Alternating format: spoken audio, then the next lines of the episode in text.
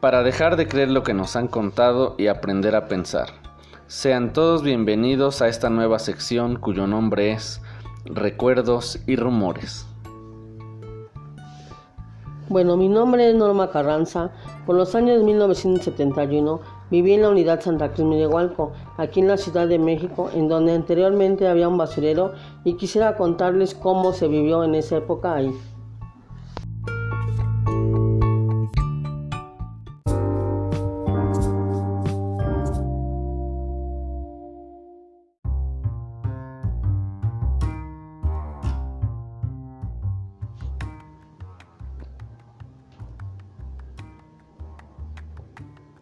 Puesto que esa colonia era de pepenadores, las fachadas de todas las casas estaban pintadas de dos colores.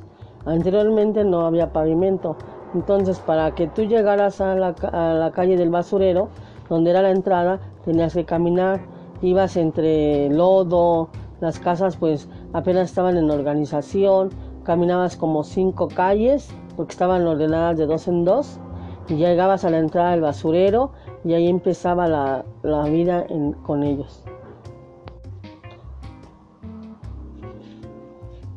Puesto que su mamá de mi papá era personas pepenadoras, pero él no, él tenía un trabajo, una actividad de yesero, pero nos, yo iba porque me decía que le lleváramos de comer al basurero, porque él se empezó a introducir ahí.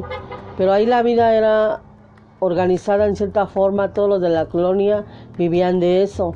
Ahí recogían pues plástico, trapo, hule, todo lo que era para su vida. Por, como lo he dicho, de eso vivían. Unidad de basureros. El basurero, el basurero no estaba luego, luego en la entrada, tenías que caminar una buena extensión. Muchas personas iban en burros, como se dice propiamente en burros, caminando, en bicicleta, en los camiones de basura. Para poder introducirte caminabas una gran extensión. Una vez llegado al basurero, tú ya encontrabas ahí, como se les dice, unos montones de basura que todos los camiones que recogen la basura llegan y la depositaban ahí. Ahí había personas esperando su su camión para poder trabajar y empezar a escoger todo lo que para ellos era este, servible y venderlo y, comprar cosas para su vida. Entonces ahí había hombres, mujeres, niños, viejitos, jóvenes, de todas las edades, ahí buscando cosas para ellos.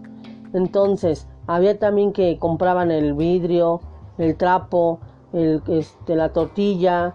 Mi mamá era una de esas personas que ella compró tortilla, plástico y frascos mismos que llevaba a vender ahí a Jamaica.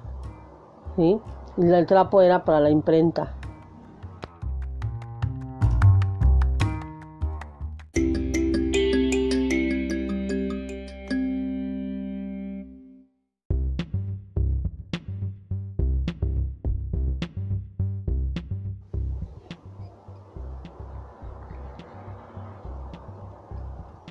Bueno, ahí como dijimos anteriormente llegaban los camiones de basura. Ellos vaciaban su basura, pero eso en realidad se le llamaba viajes. Estaba organizado ahí de tal forma que había unas personas que se llamaban cabos. Yo conocí uno que se llamaba Cabo Pancitas, Cabo Dientón. Entonces con esas personas les pedíamos, eh, las, las personas que no sabíamos cómo era la organización, le pedías permiso ahí si te dejaba trabajar.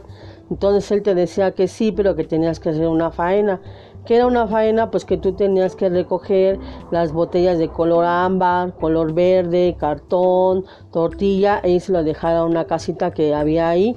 Eso era como un pago a que te dejaran trabajar.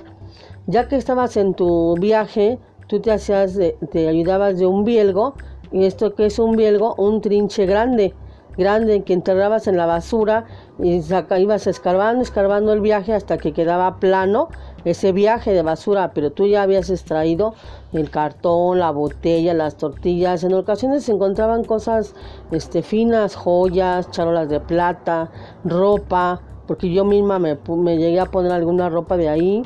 Entonces había personas también que entraban durante que estaban trabajando, vendían comida, llegaban con su bicicleta, con sus tortas y allí en pleno de tantas moscas, basura, polvo, aire, todo, ahí tú te ponías a comer. Yo tenía una hermana que le gustaba mucho leer revistas. Era cuestión de que se encontrara una, se sentaba en una piedra y ahí a leer, a leer, a leer. Y mamá pues se ponía a comprar todo lo que ella deseaba.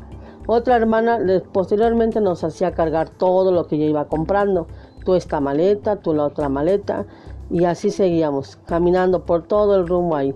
Cuando llegaban los viajes había unos que llegaban de, pues, de las dulcerías, de la central de abastos. Los cargabas y buscabas algo que te gustara.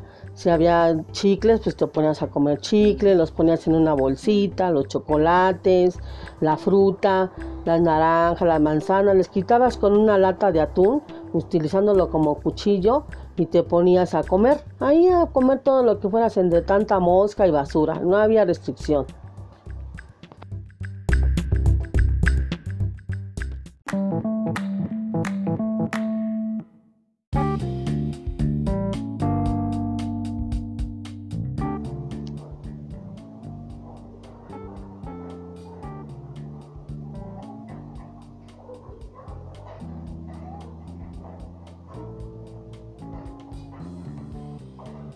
Hablando de lo que comíamos ahí, de los viajes, recuerdo que cierta ocasión llegó un viaje con cosas enlatadas, que varias personas se llevaron por montones, costales, carritos a sus casas.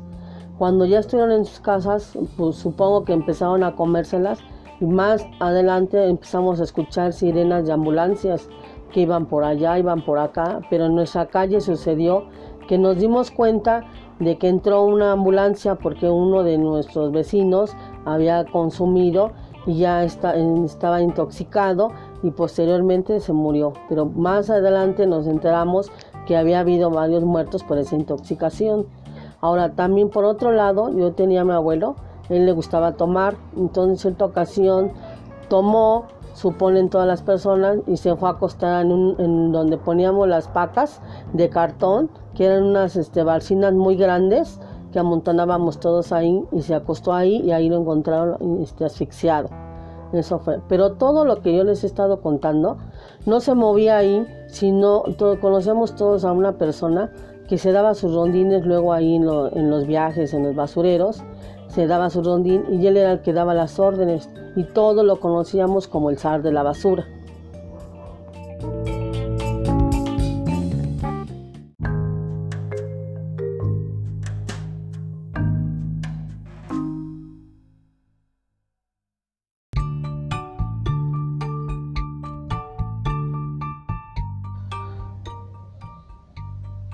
Espero que esta nueva sección haya sido de su agrado. Son las historias que difícilmente escuchamos, las voces que se encuentran en silencio o simplemente la remembranza de una época que ya no es, que ya no será y que no volverá, para dejar de creer lo que nos han contado y aprender a pensar. Adiós.